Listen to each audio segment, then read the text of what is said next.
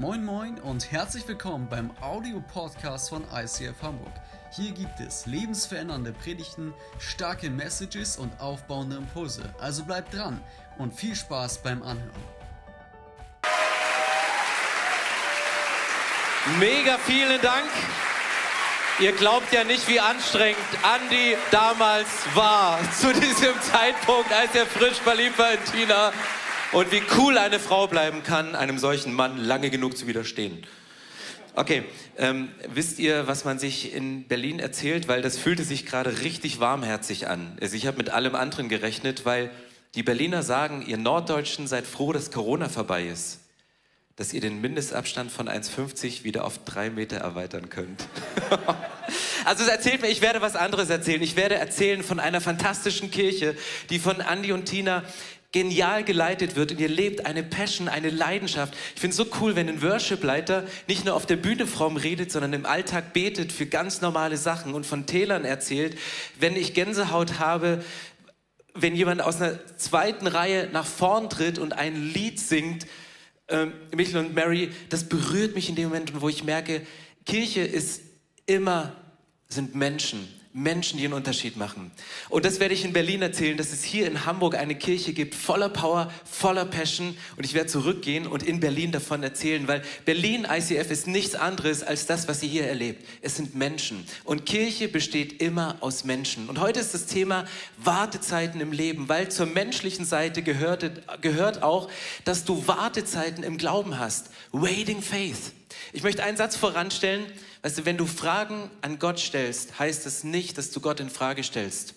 Wenn du Fragen an Gott hast, dann heißt es nicht, dass du Gott in Frage stellst. Folgende Situation, es ist 18 Uhr Celebration im ICF Berlin. Ich stehe in der Lounge, unterhalte mich mit Menschen. Ich liebe das, weil Menschen erzählen immer eine Geschichte und sie erzählen Geschichten mit Gott und mich motiviert das als Pastor. Und dann höre ich aber, wie die Band einsteigt und die ersten Akkorde spielt und ich denke, hey, jetzt musst du aber schnell nach vorne in die erste Reihe und die Band anfeuern, weil es ist immer gut, wenn Pastoren Front Row, Front Foot und dabei sind und selbst in eine Anbetungshaltung gehen. Und während ich so reingehe, sehe ich in der letzten Reihe einen Mann. Er fiel mir auf aufgrund seiner zahlreichen, sehr großen Tattoos über den ganzen Körper. Und ich hatte den Impuls, Stefan, sprich ihn an. War aber keine Zeit mehr, denn ich habe mir vorgenommen, nachdem der letzte Akkord erklungen ist, sofort zu ihm zu gehen. Und ich gehe zu ihm hin und sage, hallo, ich bin Stefan. Und ich so, ich weiß, ich bin schon ein halbes Jahr hier. Und ich dachte, okay, ähm, wie komme ich aus der Nummer wieder raus? Und dann sagte er, du musst aber kein schlechtes Gewissen haben, weil ich bin eher schüchtern und ich gehe immer, solange es noch dunkel ist. Meistens gehe ich schon während des letzten Liedes einfach, um mit niemandem zu sprechen. Aber heute hatte ich den Impuls, hier zu bleiben. Und dann habe ich ihn gefragt, wie er denn zur Kirche kommt. Und dann hat er mir folgende Geschichte erzählt. Sagt, du Stefan, es gibt einen, einen Satz in meinem Leben und der, den habe ich mir immer wieder selber gesagt. Und der Satz lautete, wenn du an Gott glauben würdest, hättest du nicht die Probleme, die du hast in deinem Leben. Und dann hat er sich auf die Suche gemacht. Ein Mann jenseits der 30 hat im Internet nach Gott gesucht und ist auf einen YouTube-Clip aufmerksam geworden, wo jemand gesagt hat, wenn du Christ werden willst und weißt nicht, wie das geht, dann mach einfach das, was Christen machen und schau, wie du dich dabei fühlst. Fang an zu beten, lies die Bibel und such dir eine Kirche. Und er hat gesagt, na, habe ich das gemacht. Ich habe angefangen zu beten ich habe mir eine Bibel gekauft und dann sagte hey, ich bin aber erst im zweiten Korintherbrief, ich bin noch nicht ganz durch. Meine Rückfrage, hast du Neues Testament angefangen oder Altes Testament? Sagt, nee, nee, schon erste Mose. Und ich so, Respekt, Brody, küsst dein Auge. Also es war wirklich so, ey, Alter, und, und, und dann sagte, und dann habe ich einfach gegoogelt und zum Glück gibt es Google Maps und wir sind als Kirche eingetragen und der ist einfach hingekommen, einfach um Gottesdienst zu besuchen. Und er wächst im Glauben, er geht Schritte und für mich ist das ein Punkt, ist jeder von uns ist irgendwie auf der Reise. Der Mann hat mich so fasziniert, weil er sagte, dadurch, dass ich die Bibel lese, dass ich bete und dass ich eine Kirche besucht habe, ändert sich mein Leben von innen nach außen. Und ich spüre jetzt schon, was für eine Kraft das hat. Und ich glaube, wenn du in Wartezeiten deines Lebens bist, dann stellst du Fragen. Dann stellst du Fragen an Gott, dann kommt Zweifel hoch, weil du hast eine Verheißung von Gott und du weißt nicht, kommt es gut, weil du schon Wochen, Monate, Jahre wartest. Und wenn du in die Bibel schaust, ähm, da wird oft über Prozesse und weniger über Produkte gesprochen. Und manchmal sind Leute in Prozessen drin und so Zeiträume. Ich bin ein schrecklich ungeduldiger Mensch. Und wenn nicht Sachen, die mir Gott jetzt sagt, unmittelbar passieren, dann denke ich so, warum passiert das nicht? Und dann schaue ich mein eigenes Leben an und denke, Prozesse dauern manchmal länger. Ich meine, die Jünger, wie oft haben die auf Jesus gewartet? Dann ging er wieder beten und die denken, hey Jesus, du bist doch so ein Gottes, warum musst du noch beten? Und er zog sich stundenlang zurück.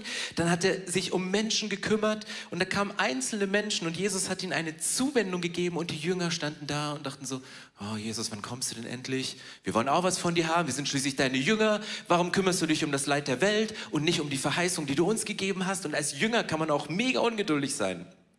Wir waren als Pastoren auf einem Retreat und äh, meine Frau Katrin und ich, wir hatten einen Coaching-Termin und meine Frau war aber in einem Gespräch äh, vertieft mit einer anderen Frau. Und da bin ich hin und habe gesagt, Schatz, wir haben jetzt gleich das Treffen. Kannst du kommen? Ja, ja, ich komme gleich.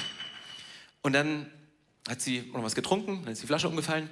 Ähm, und dann ähm, sagt sie, Schatz, und dann bin ich ein bisschen weiter und ich stand an der Tür und dann haben mich zwei Pastoren aus der Schweiz sichtlich genervt in, diesem, in, diesem Tür, in dieser Tür stehen sehen und haben gesagt, übrigens Stefan, es gibt eine Statistik.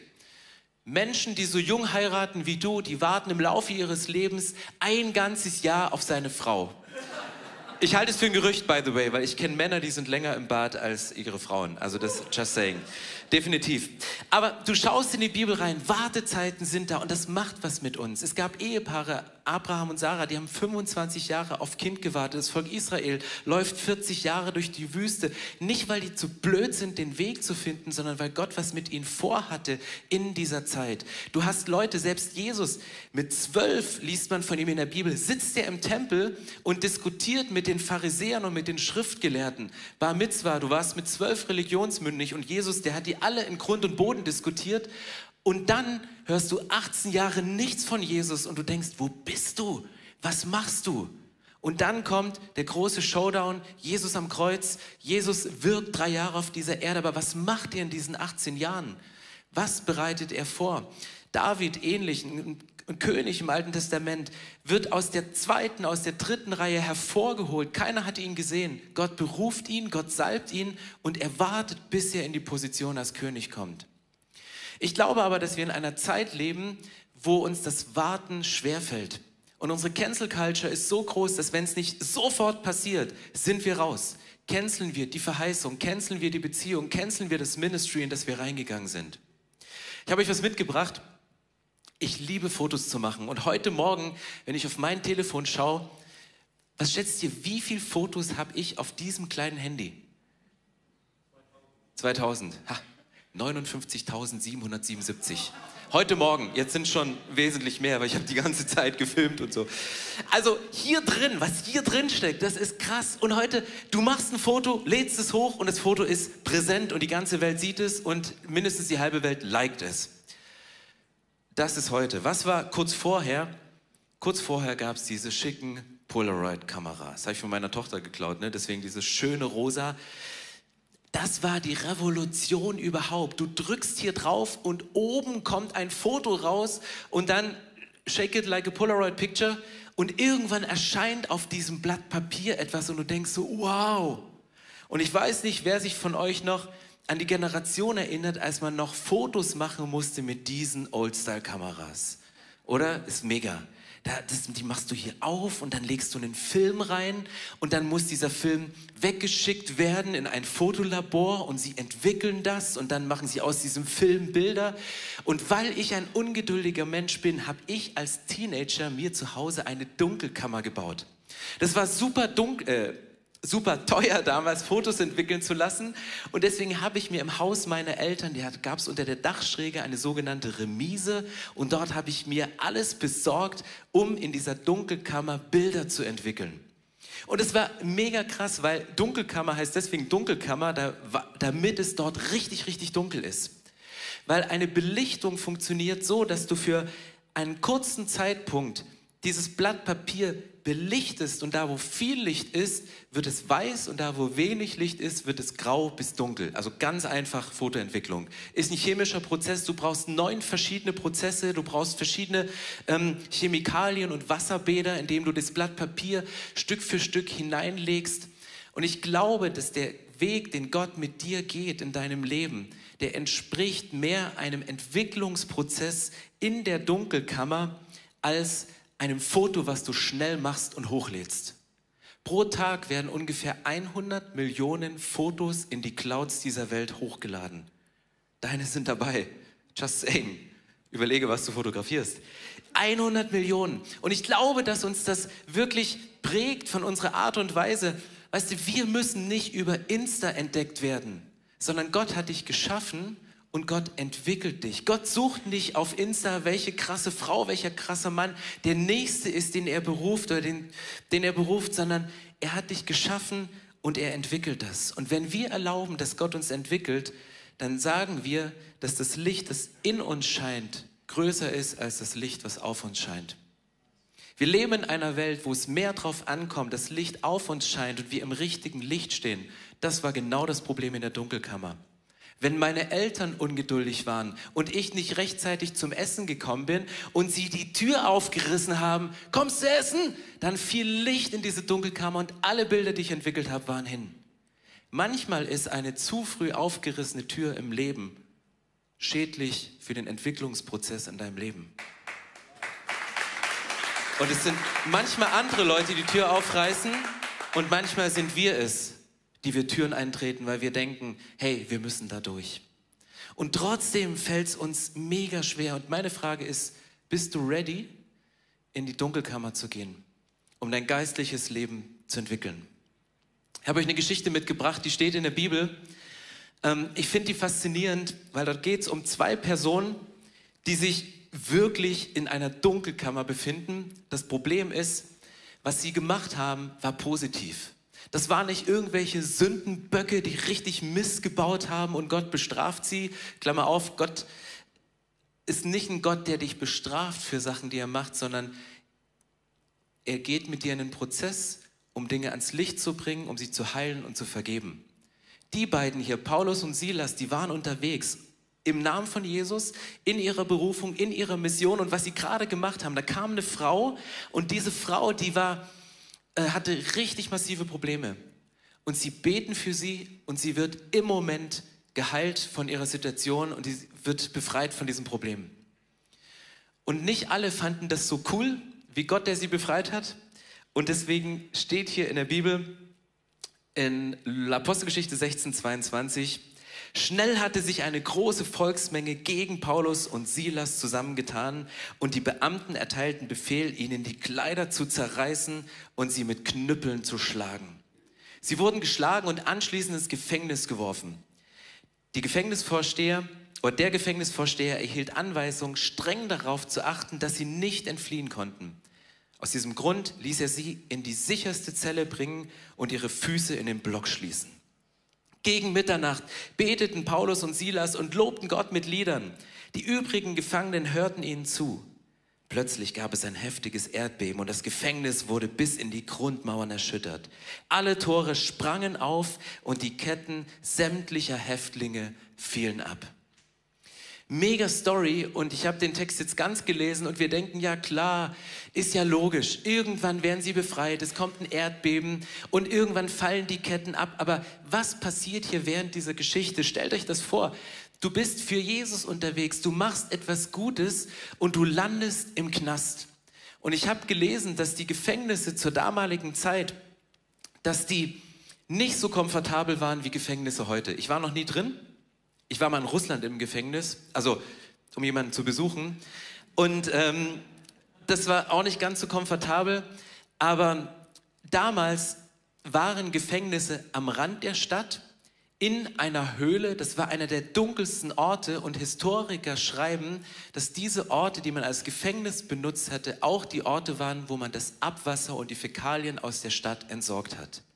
Und jetzt stellt euch das vor, Paulus und Silas, sie sind außerhalb der Stadt, in einer dunklen Höhle, in einem dunklen Loch, ihre Füße in den Block eingespannt mit einem extra Wärter, der darauf achten soll, dass sie nicht rauskommen, Ketten an den Händen und die Fäkalien, die stehen quasi im Dreck, in der mmh, Scheiße. Darf man nicht sagen. Doch, darf man. Und dann kommt erschwerend hinzu, sie wurden geschlagen mit vielen Schlägen, so schreibt es eine, eine Bibelübersetzung. Das heißt, die Kleider wurden ihm vom Leib gerissen, die Rücken sind wund und wunde Körperoberfläche und schmutziges Wasser. Ihr könnt euch die Schmerzen vorstellen und man spürt die Schmerzen allein, wenn man das hört. Und sie sind in diesem Loch, sie sind an dieser dreckigen Stelle und fragen sich die ganze Zeit, ey Gott, du hast uns doch einen Auftrag gegeben, du hast uns doch eine Verheißung gegeben, wir waren doch in deinem Sinne unterwegs und jetzt sitzen wir hier in diesem dunklen Loch, du musst doch einen Ausweg bringen. Es gab eine Forschung über Schwerelosigkeit im Weltall und man hat Hummeln mit ins Weltall genommen. Und diese Hummeln, die sind genau wie die Menschen in der Schwerelosigkeit umhergeflogen, ohne ihre Flügel zu benutzen.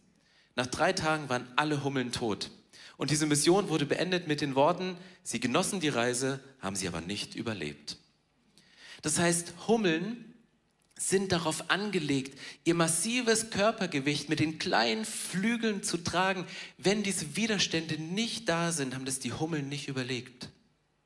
Kann es sein, dass es manchmal Widerstände gibt in unserem Leben und Herausforderungen, so schlimm sie sind und so dunkel sich das anfühlt und so dreckig, wie es manchmal ist, dass die Situationen etwas in unserem Leben bewirken und uns eine Kraft geben und eine innere Stärke, die wir nicht hätten, wenn all das auf einmal weggenommen wäre. Willkommen in den Wartezeiten des Lebens. Und hier geht es dann weiter. Sie bleiben nicht stehen bei der Situation, sondern Apostelgeschichte 16, 25, gegen Mitternacht beteten Paulus und Silas und lobten Gott mit Liedern. Die übrigen Gefangenen hörten ihnen zu. Die Frage ist, ey, was geht denn da ab? Füße im Block, in den Fäkalien stehend und gefesselt. Was machen sie? Happy, clappy Christ sein in dem Moment? Ja, worshipen wir halt mal so ein bisschen. Ich bin in diesen Text mal ein bisschen reingegangen, weil es gibt Zeiten, da musst du einen Bibeltext anschauen, indem du in so eine Adlerperspektive gehst. Also Emporio ganz oben, einmal 360 Grad Blick über Hamburg. Und manchmal musst du richtig tief reingehen und das lernst du im College. Und was du hier siehst, ist das Wort, was hier gebraucht ist für loben. Das heißt im Urtext Hymneo. Und es klingt wie eine Hymne singen, obwohl die Situation sich alles andere angefühlt hat, als irgendwelche Hymnen zu singen. Und ich habe mal nachgeschaut, dieses Wort, was hier gebraucht worden ist, ist sehr, sehr selten im Neuen Testament gebraucht, um ganz ehrlich zu sein, nur zweimal. Es steht hier in dieser Stelle, gegen Mitternacht beteten Paulus und Silas, sie lobten Hymneo, Gott laut, die übrigen Gefangenen hörten dies. Und wo kommt dieses Wort ein zweites Mal im Neuen Testament vor? In Markus 14, Vers 26, kurz vor der Kreuzigung von Jesus. Nachdem sie ein Loblied gesungen, Hymneo, hatten, gingen sie hinaus an den Ölberg. Nirgends im Neuen Testament wird dieses Wort von Loben, dieses spezifische Wort Gott anzubeten, über einer Situation auszusprechen, noch einmal erwähnt. Vielleicht fühlten sich Paulus und Silas wie Jesus kurz vor der Kreuzigung. Was bedeutet dieses Wort? Dieses Wort ist nicht einfach nur ein, ein Worship-Style oder irgendwas, was man in so bestimmten Notsituationen rausholt und darüber singt, sondern dieses Wort Hymneo bezeichnet eine Sammlung von Psalmen, nämlich Psalm 113 bis Psalm 118. Und es ist das sogenannte ägyptische Halal. Das ägyptische Halal bedeutet, diese Verse, Psalm 113 bis Psalm 118, ging es darum, dass das Volk Israel aus Gefangenschaft befreit worden ist. Aus ihrer Erfahrung in den Ketten, denen sie lagen, dass sie rausgezogen worden sind. Paulus und Silas, die lagen in Ketten und sie haben davon gebetet, dass sie aus dem Mist errettet werden, dass diese Ketten abfallen. Und Jesus kurz vor der Kreuzigung weiß, es geht hier nicht nur darum, Menschen aus der Gefangenschaft rauszuführen. Es geht nicht nur darum, dass physische Ketten abfallen, sondern Jesus sagt, ich bin ans Kreuz gegangen, dass Bindungen in deinem Leben gebrochen werden, dass Dinge, die du nicht siehst, an Verkettung, an Verstrickung, an Dingen, die drin sind, dass die gelöst werden. Deswegen geht Jesus ans Kreuz und Jesus sagt, ich würde lieber sterben, als eine Ewigkeit ohne dich zu verbringen. Und er sagte, ich gehe lieber ans Kreuz, als dass ich dich dein ganzes Leben lang in dieser Bindung sehe, dass ich dich das ganze Leben lang gefangen sehe in den Sachen. Und deswegen geht Jesus mit dir in Prozesse hinein, um Dinge zu entwickeln, um Dinge rauszuschälen, um Licht in bestimmte Situationen zu bringen. Und er macht das manchmal mit einer Engelsgeduld. Weil wenn wir uns entscheiden, in diesen Situationen Gott zu loben, dann bedeutet das nicht, dass wir Gott irgendwie ermutigen müssen. Wir, wir, wir machen nicht Worship, um Gott aufzubauen, sondern Paulus und Silas machen das in dem Moment, um sich daran zu erinnern, was Gott bereits gemacht hat, weil sie den Ausweg zu dem Zeitpunkt noch nicht gesehen haben. Deswegen singen sie es aus und sie stellen Gott an allererste Stelle. Deswegen Worship ist nicht ein Musikstil, das ist ein Lebensstil. Worship ist etwas, mit dem du lebst, mit dem du durch den Alltag gehst und sagst, Gott, ich traue dir zu, dass du die Situation ändern kannst. Das Timing ist deins, aber ich bin bereit, mich auf den Prozess einzulassen. Die Frage ist, was machst du beim Warten? Was haben Leute in der Bibel gemacht während dieser Wartezeiten, während dieser Entwicklungszeiten in der Dunkelkammer? David, der ging zum Schafehüten aufs Feld. Der hat seinen ganz normalen Alltag gelebt. Deswegen verwechsle nie die Verzögerung einer Verheißung in deinem Leben mit der Verneinung von Gottes Willen für dein Leben. Nur weil Gott eine Verheißung verzögert und sie länger dauert, heißt das nicht, dass Gott sagt, nein, ich werde es nicht machen in deinem Leben. Und dennoch weiß ich, wie schwer es auszuhalten ist. Ich weiß nicht, wer von euch Wartezimmer liebt. Ich hasse Warten. Also egal wo. Wer liebt im Wartezimmer eines Arztes zu sitzen? So beim Zahnarzt? Wisst ihr, was ich am schrecklichsten finde im Wartezimmer? Du sitzt da drin, da kommt jemand, viel später als du, wird aber früher aufgerufen. Und du denkst so, privat versichert? Da kriege ich die Krise. Und ich denke so, ich war früher hier, ich bin dran. Hey, ich baue schon so viel länger Kirche als der Pantli in Hamburg. Und warum hat der das? Und wieso habe ich keinen Michel? Wieso hat der den? Und wieso liegt hier eine Geige? Äh, und, und, und, weißt du, und du kriegst die Krise. Aber das ist manchmal Gott. Er weiß genau, wann der richtige Zeitpunkt ist. Und wir brauchen Geduld im Warten. Eine Stelle in der Bibel im Alten Testament, die hat mir in so einer Wartezeit mega geholfen. Habakuk, ein Prophet im Alten Testament, da steht, da antwortete mir der Herr und sagte, was ich dir jetzt zeigen werde, sollst du säuberlich auf Tafeln schreiben, damit es jeder mühelos im Vorbeigehen lesen kann. Also alle Ärzte sind schon mal raus. Denn das, was du siehst, wird erst zu einer bestimmten Zeit eintreten. Aber du kannst dich darauf verlassen, dass es eintrifft, auch wenn es eine Weile auf sich warten lässt. Du kannst darauf zählen, denn es ist keine Täuschung. Kennst du die Momente, Gott hat dir etwas gesagt und es passiert nicht und du denkst, so habe ich mir das nur eingebildet? War das so ein cooles Gefühl bei der Konferenz damals oder während der Predigt oder während des Worships oder damals in dieser Beziehung, in der ich drin war? Und du gehst dann in deinem Kopf durch und Gott sagt hier, Habakuk, hey, ich habe dir eine Verheißung gegeben Übrigens, damit du dich erinnerst, schreib es dir auf. Schreib es auf, damit es jeder lesen kann. Und es wird passieren. Andere Übersetzungen schreiben zur festgesetzten Zeit. Gott hat eine Zeit festgesetzt und sagt, es wird passieren. Und er bringt dann diesen Nebensatz und sagt, du kannst drauf zählen, es ist keine Täuschung.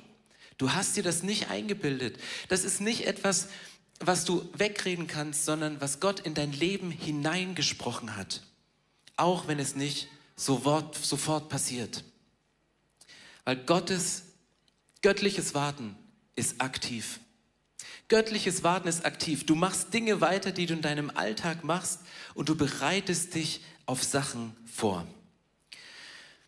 Meine Tochter ist verheiratet und seit kurzem schwanger. Ähm, warum guckt ihr so komisch? Also, mein, nein, folgende Situation. Ich hatte Geburtstag und ich bekomme ein T-Shirt, steht drauf Opa. Und ich dachte erst, okay, ich bin erst 34, kann doch nicht sein. Und ähm, dann hat jemand meinen Blick gesehen und sagte, hey Stefan, kannst dich trösten, Opa ist keine Altersbezeichnung, sondern ein Ehrentitel. Und ich so, danke, richtig cool. Aber wenn jemand schwanger ist, dann, dann ist diese Zeit super, super intensiv. Du wartest nicht auf diesen Zeitpunkt, wo der Test positiv ist, auf den Zeitpunkt, wo das Kind rausploppt, sondern ey, ihr könnt euch nicht vorstellen, was bei uns zu Hause losgeht. Der Nestbautrieb setzt ein. Ähm, Du bist am Shoppen. Meine Tochter hat mir letzten Samstag, wir frühstücken immer samstags zusammen, hat mir die Kinderkrankheiten bis in das Alter von vier Jahren eines Kindes, alle möglichen Kinderkrankheiten aufgezählt. Sie hat recherchiert, sie hat sich vorbereitet. Sie wartet auf diesen Moment, das Zimmer wird eingerichtet. Sie wartet auf diesen Moment, bis das Kind geboren wird. Aber sie gestaltet diese Wartezeit, diese Entwicklungsphase dieses kleinen Kindes in ihr, gestaltet sie so aktiv und sie bereitet sich auf diesen Zeitpunkt vor und auch das, was danach kommt. Und ich finde das ein ganz, ganz krasses Beispiel. Ich meine, gehen wir mal in die Bibel. Maria hat die Zusage bekommen, sie wird schwanger werden. Es war kein Mann im Spiel. Sie hatte diese Zusage vom Heiligen Geist. Und von dem Zeitpunkt dieser Zusage bis zur Geburt dauerte es damals genau wie heute neun Monate. Und ich kann mir vorstellen, dass Maria irgendwann in den ersten Schwangerschaftswochen gedacht hat, man sieht doch gar nichts, man, man hört doch noch gar nichts. Was ist denn da? Und manchmal, wenn du wartest, passieren irgendwelche Dinge. Und meine Frage ist, wie interpretierst du die Dinge, die während deiner Wartezeit passieren? Interpretierst du sie als Bestätigung von Gott oder etwas, was eine Täuschung ist, so wie es hier in Habakuk steht? Also Maria ist schwanger, sie spürt nichts, sie sieht nichts. Und irgendwann denkt sie so, boah, ist mir übel. Ist bestimmt eine Magen-Darm-Grippe. Sie könnte hingehen und sagen, es ist Magen-Darm, ich habe was Falsches gegessen, es geht ja gar nicht hier, Gott. Und die hätte alles wegdiskutieren können, aber dass mit einer Schwangerschaft Übelkeit verbunden ist, ist eine göttliche Bestätigung hier in diesem Zeitpunkt. Das heißt, wenn du in dieser Wartezeit bist und eine Bestätigung von, kommt von dem, was in dir gerade wächst, was Gott in dir wachsen lässt, was eine Verheißung vom Heiligen Geist ist, kannst du auch Zeichen als göttliche Bestätigung interpretieren oder als etwas, was dich völlig irreführt und deine Täuschung und dein Zweifel noch mal größer wird in dem Moment. Und das kriegst du nur raus, indem du ganz nah an Gott dran bist, indem du mit dem Heiligen Geist unterwegs bist. Weil was Gott in dir tut, während dieser Wartezeit ist mindestens genauso wichtig wie das, was Gott durch dich tun will. Gott ist manchmal mehr an dem Prozess, der mit dir passiert, interessiert, als mit dem Produkt, was durch dich passiert. Wir denken immer, wir müssen abliefern, wir müssen die Fotos machen, wir müssen sie posten, die Welt muss doch was sehen. Aber Gott sagt, vielleicht geht es ihm gar nicht darum, dass du etwas für ihn leistest, sondern dass durch ihn in deinem Leben was passiert. Und das sind heilsame Momente. Und das sind Momente, die gestaltet werden dürfen und gestaltet werden müssen. Und ich weiß nicht, an welchem Zeitpunkt deines Lebens du gerade wartest. Vielleicht ist für dich das Thema Partnerschaft etwas. Du hast eine Verheißung, aber stellt sich nicht ein. Ich war letzte Woche auf dem Twenties Camp und wir haben genau über das Thema Beziehung gesprochen und habe gesagt, du kannst diese Wartezeit auf deine Partnerin, auf deinen Partner, kannst du auf zwei völlig unterschiedliche Weisen gestalten. Du kannst eine Liste machen mit einem Anforderungsprofil, wie dein Partner mal sein soll und kannst diese Liste Gott hinlegen und sagen, hey Gott, bitte schenk mir den Partner so, wie er hier auf diesem Zettel steht. Oder du entscheidest dich und machst eine Liste, wie du sein möchtest, um dich deinem zukünftigen Partner, deiner zukünftigen Partnerin zu schenken. Und schreib all diese Punkte auf und dann entwickel dich in diese Punkte hinein. Wie möchtest du dich deinem Partner schenken? Und mach diese Zeit zu einem Prozess, wo du sagst, Gott, ich möchte dir ähnlicher werden. Und ja, ich warte noch, aber an den Punkt möchte ich noch rangehen, weil so möchte ich mich meinem Partner nicht zumuten. Mach diese Liste und bereite dich drauf vor. Und vielleicht ist es ein anderes Thema, von dem Gott dir eine Vision gegeben hat und sagt, das ist dein Auftrag, das wünsche ich mir mit dir in dieser Welt zu machen. Und du denkst, wann passiert es endlich? Stell dir mal vor, diese Vision würde heute vom Himmel fallen und du wärst jetzt in dieser Situation. Und stell dir die Frage, könntest du es handeln? Hättest du die seelische Stärke, das durchzutragen? Hast du alle Ressourcen, um das umzusetzen? Bist du bereit, das zu tragen oder bist du Gott vielleicht sogar dankbar für etwas Wartezeit und etwas Entwicklungszeit, um da hineinzugehen? Und das erfordert Geduld in Momenten, wo wir drin sind. Und Geduld ist die Fähigkeit, dort zu bleiben, wo wir sind und in dieser Situation Sinn und Hoffnung zu finden. Geduld ist die Fähigkeit, dort zu bleiben, wo wir sind und in der Situation Sinn und Hoffnung zu finden. Ich möchte enden mit drei verschiedenen Versen aus dem Jakobusbrief. Ich habe das Wort Geduld gegoogelt bei Bible Server, bei Bible Server gegoogelt, bei gesurft, bei und habe festgestellt, dass es in einem Kapitel in Jakobus 5 das Wort Geduld massiv vorkommt. Aber dieses Wort Geduld immer unterschiedliche ähm, Bedeutung hat und mit unterschiedlichen Bedeutungen gefüllt ist. Und ich weiß nicht, auf welcher dieser drei Ebenen du gerade Geduld brauchst. Der erste Vers, um den es geht, Jakobus 5, Vers 7, da steht, meine Brüder und Schwestern, wartet geduldig, bis der Herr kommt. Muss nicht auch der Bauer mit viel Geduld abwarten, bis er die kostbare Ernte einfahren kann? Er weiß, dass die Saat dazu den Herbstregen und den Frühlingsregen braucht. Das Wort, was hier verwendet ist im Originaltext, bedeutet so viel wie warten, erwarten, etwas gedanklich vorwegnehmen, als wäre es da. Vielleicht ist das deine Phase, wo du lernen musst, etwas gedanklich vorwegzunehmen, wie es mal sein wird. Der Bauer weiß, wie eine Ernte aussieht. Er weiß, wie die goldenen Ähren im Herbst geerntet werden. Aber was er nicht beeinflussen kann, ist das Wetter. Nicht den Regen, nicht die Stürme, das kann er nicht beeinflussen, aber er nimmt gedanklich vorweg, was einmal sein wird und er, er, besorgt die Kunden, er bestellt das Feld, er macht ganz viel, dass er diese Ernte einfahren kann, obwohl er noch nichts sieht und obwohl er Sonne und Wind und Wolken null beeinflussen kann. Deswegen bringt Jakobus hier dieses Beispiel von Warten und Geduld haben mit diesem Beispiel des Bauern. Und vielleicht musst du gedanklich etwas vorwegnehmen Prophesy like it is done. Dir Dinge vorzustellen, Dinge im Glauben anzunehmen und sie vorzustellen und Gott wird mit dir hineinwachsen in dieses Bild. Und du bist aktiv in Sachen, die du tust und gleichzeitig brauchst du eine 200-prozentige Abhängigkeit von Gott und sagst, hey Gott, ich brauche die besten Bedingungen. Sonne und Wind. Und du kannst dann auch so manchen Sturm und manchen Regen aushalten, weil du weißt, ich habe das Bild und dieses Bild ist in mir drin. Zwei Verse weiter schreibt er in Vers 10, nehmt euch ein Beispiel an den Propheten, die im Auftrag des Herrn gesprochen haben. Wie vorbildlich und mit welcher Geduld haben sie alle Leiden ertragen. Propheten im Alten Testament, Gott hat zu ihnen gesprochen, sie haben das, was Gott ihnen gesagt hat, weitergegeben an das Volk und sie haben gelitten, weil das Volk gegen sie war und weil manchmal Gott ewig auf sich warten ließ, bis es dann eingetreten ist. Und hier wird dieses Wort Langmut, so wird es auf dem Deutschen übersetzt, gebraucht, Makrotymia, das heißt lang und heiß. Er sagt, es gibt einen Zeitpunkt, da musst du warten, bis die Siedetemperatur erreicht ist. Es dauert länger, dass es richtig heiß wird. Und um ein gutes Essen vorzubereiten oder ein Ei zu kochen, das kannst du in lauwarmes oder kaltes Wasser machen, das wird dieses Ei nicht verändern. Wenn Gott dich berufen hat, das Leben von anderen Menschen zu verändern, Du bist aber noch kalt oder lau und dein Berufungslevel ist noch nicht an diesem Siedepunkt. Braucht es vielleicht noch Zeit, dass Gott dich vorbereitet und dass er sagt, okay, jetzt ist der Siedepunkt erreicht. Ich gebe dich jetzt rein, weil ich habe den Auftrag gegeben, wo es nicht um dich geht, sondern wo ich dich dazu berufe, andere Menschen zu entwickeln und anderen Menschen zu helfen, ihr Leben komplett zu verändern. Und die dritte Stelle, Vers 11, ein Vers weiter, denkt doch nur an Hiob. Ihr habt alle schon gehört, wie geduldig er sein Leiden ertragen hat.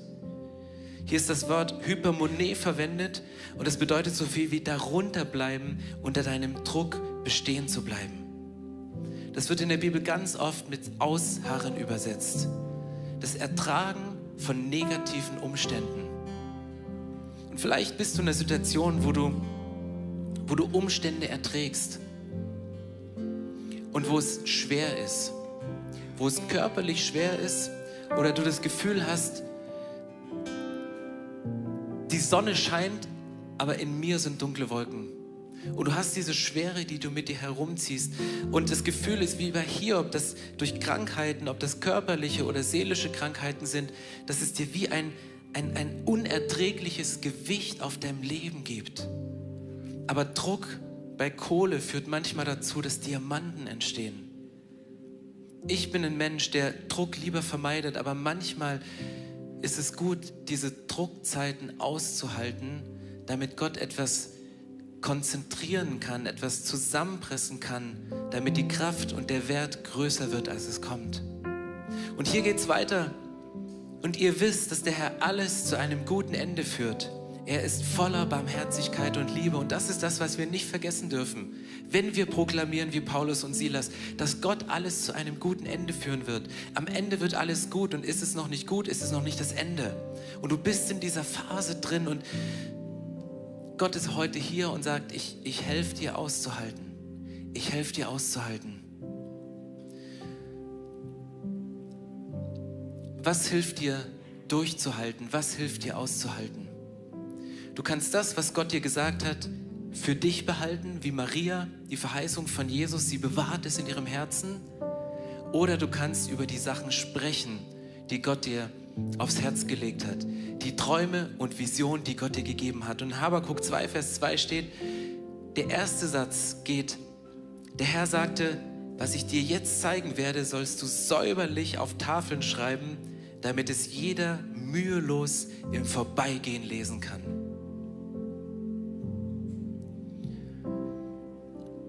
Warum sagt Gott Habakuk, schreib es auf, schreib es so groß, damit es jeder lesen kann, um dich möglichst zu blamieren, wenn es nicht eintritt?